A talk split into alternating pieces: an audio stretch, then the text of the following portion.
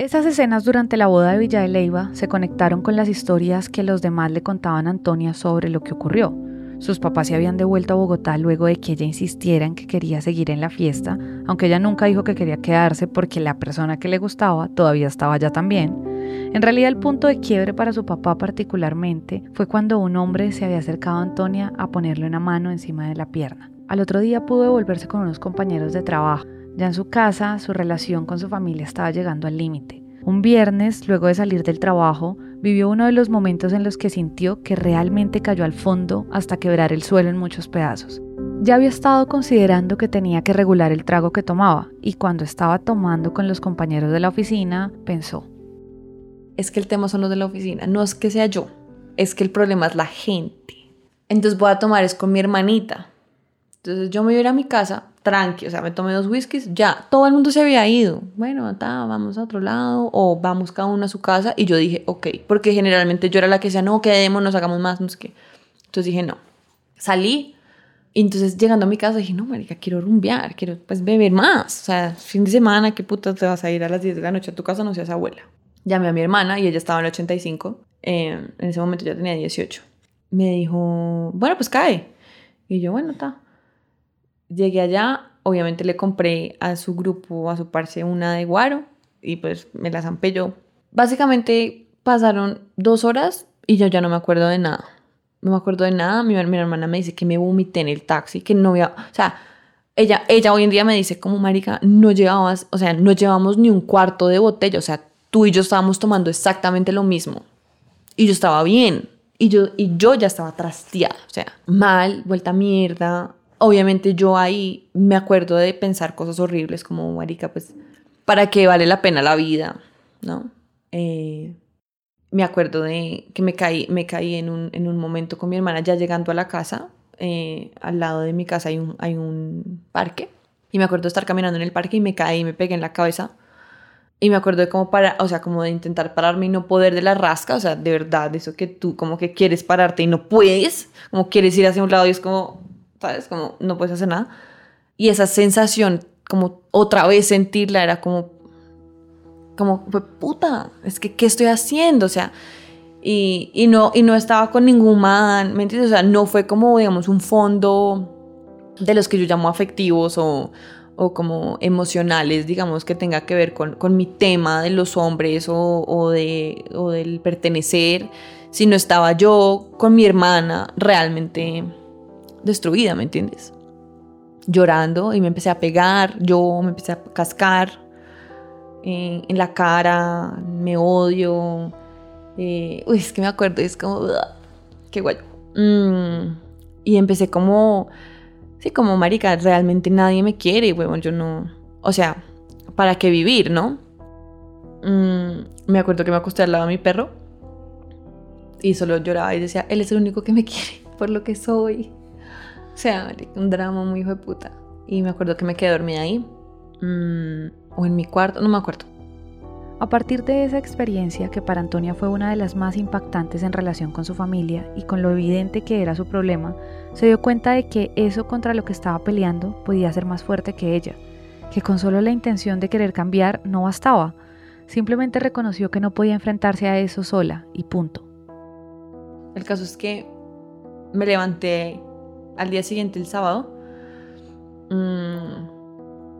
19 mm, de enero del 2019. Y, y dije, no, pues, ni tu ayuda, marica, o sea. Y ese día le dije a mi mamá como, necesito ayuda, quiero hablar con alguien porque necesito, o sea, tengo mucho que decir, o sea, tengo que contarle a alguien mi historia, como de todo lo que, me lleva cargando desde hace mucho tiempo que no sé cómo manejar y, y, necesito entender qué es lo que me pasa. Muchísimas personas adictas llegan a un punto en el que una oscuridad tan densa e impenetrable termina siendo el escenario en el que al final del túnel parece que empezara a encenderse una luz. El caso de Antonia es similar. Tocar fondo, verse a sí misma en el borde de lo incontrolable y aceptar que necesita ayuda es quizás el paso más importante que cualquiera puede dar, y eso nunca va a ser algo fácil de hacer. Por eso cuando la mamá de Antonia le habló de un lugar que Nicolás Merizaldi había fundado para acompañar a personas con adicciones, Antonia respondió. Pero yo no soy adicta.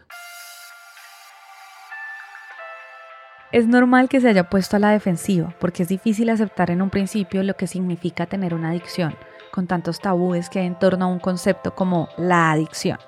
Aún así, la mamá de Antonia le insistió con tranquilidad que fueran a hablar con Nicolás, que no se perdía de nada intentándolo, y pues Antonia terminó aceptando. Ese mismo día, a las 3 de la tarde, fueron a conocer a Nicolás Merizalte. Ella recuerda que no podía parar de llorar frente a él, así que dejó que su mamá contara cuál era la razón por la que había venido a verlo.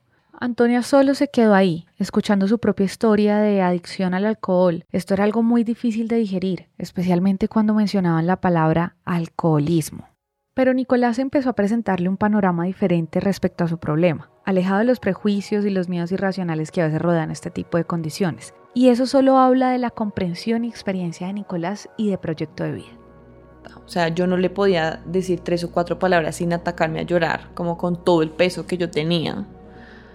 Entonces él me decía como, yo no estoy diciendo que tú seas alcohólica, pero tienes un montón de rollos internos que, o sea, pues que sería chévere como realmente, mm, como, no sé, como desenvolver, ¿sabes? Entonces él me decía que mi vida era como un hilo, donde en ese hilo hay un montón de nudos. Y el último nudo es el nudo rojo, que es el trago. Entonces yo con el trago tapo todos mis nudos para que no me duelan, para que como que no importa, porque porque yo dejé de sentir después, después de mucho tiempo.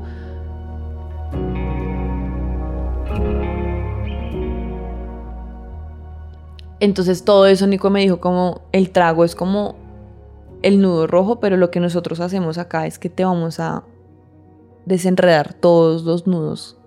Y ya cuando llegas al rojo ya ni siquiera importa porque ya no lo vas a necesitar. Entonces, pues, ¿qué pasa si haces este proceso? Y yo como, no sé qué es este proceso. ¿Qué es esto? ¿Qué es el proceso? Entonces me dijo, pues mira, esto es, una, esto es un centro de rehabilitación. Y yo ahí con ese nombre dije como, ni por el putas. O sea, yo no me voy a meter en un centro de rehabilitación, eso no le pasa a la gente. O sea, yo en un centro de rehabilitación, no. Yo no soy alcohólica, yo no tomo todos los días. Entonces Nicolás me dijo que un alcohólico no toma todos los días. No tiene que tomar todos los días para ser alcohólico. Mm, un alcohólico es el que toma y no puede parar, ¿sí? Y la caga. E igualmente vuelve y toma. Y la caga y vuelve y toma. Y la caga y vuelve y toma. Una persona que la, se emborracha mucho y la caga dura generalmente uno, dos o tres meses sin tomar. Como, no, es que me pasé la última vez y ya un alcohólico no puede.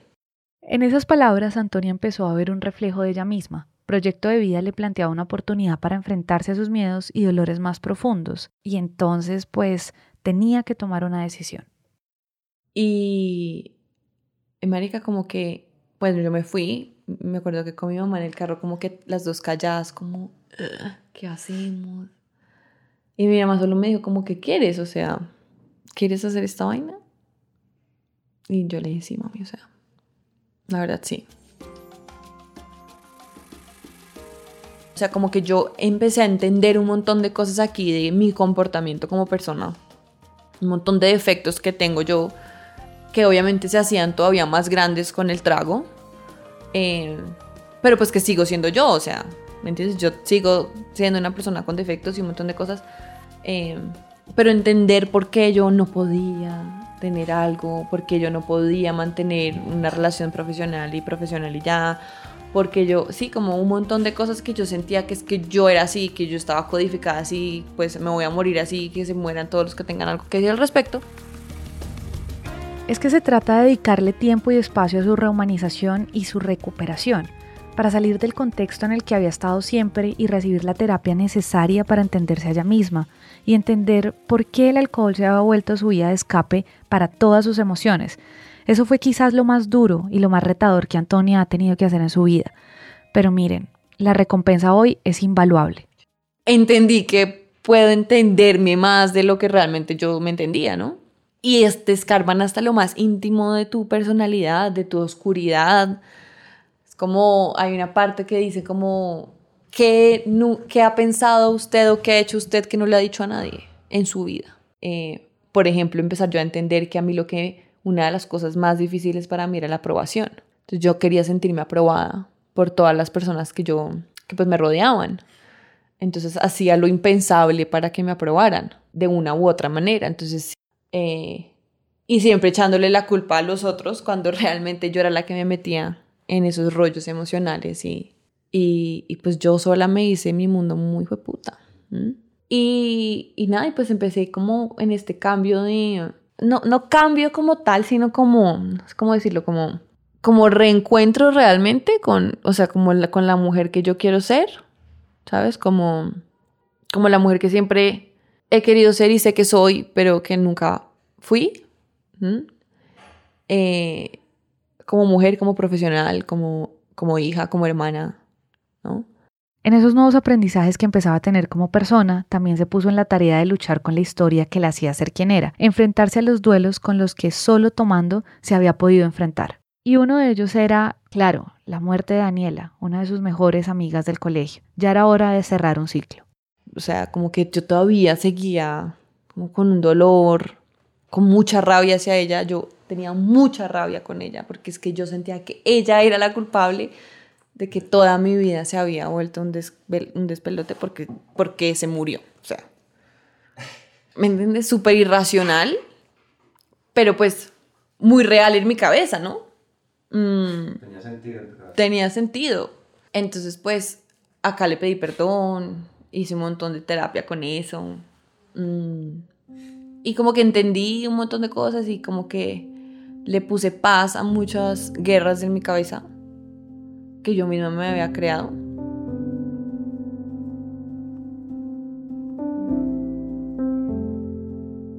Porque es que a veces es un montón y yo creo que no solamente como una persona adicta, sino en la vida, marica. O sea, todo el mundo tiene rollos, todo el mundo tiene dolor, todo el mundo tiene duelos, todo el mundo tiene tusas, todo el mundo tiene un montón de cosas.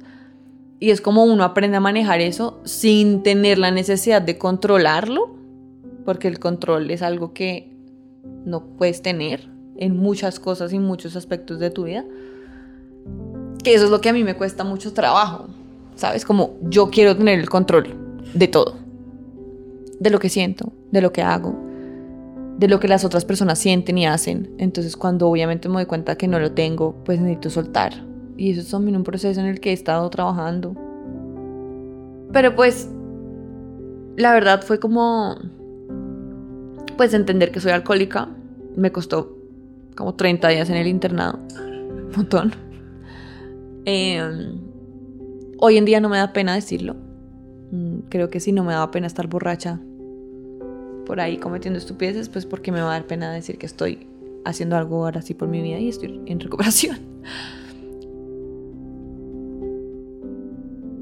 Porque al final tú no debes olvidar de dónde vienes, ¿me entiendes? Recuerden visitar nuestra página proyectodevida.com.co donde encontrarán toda la información sobre el trabajo que hacemos. Si este episodio les gustó, por favor suscríbanse en donde sea que nos estén escuchando. No olviden dejarnos una reseña en Apple Podcast y compartirlo con aquellos que puedan necesitar su ayuda. El guion de este episodio fue escrito por Maru Lombardo y Rodrigo Rodríguez. La edición es hecha por Manuel Torres, el diseño de sonido es hecho por Miguel Andrade y el diseño gráfico es hecho por Juan Diego Bernal. Esto es una coproducción entre Proyecto de Vida y Naranja Media. Yo soy Daniela, gracias por escuchar.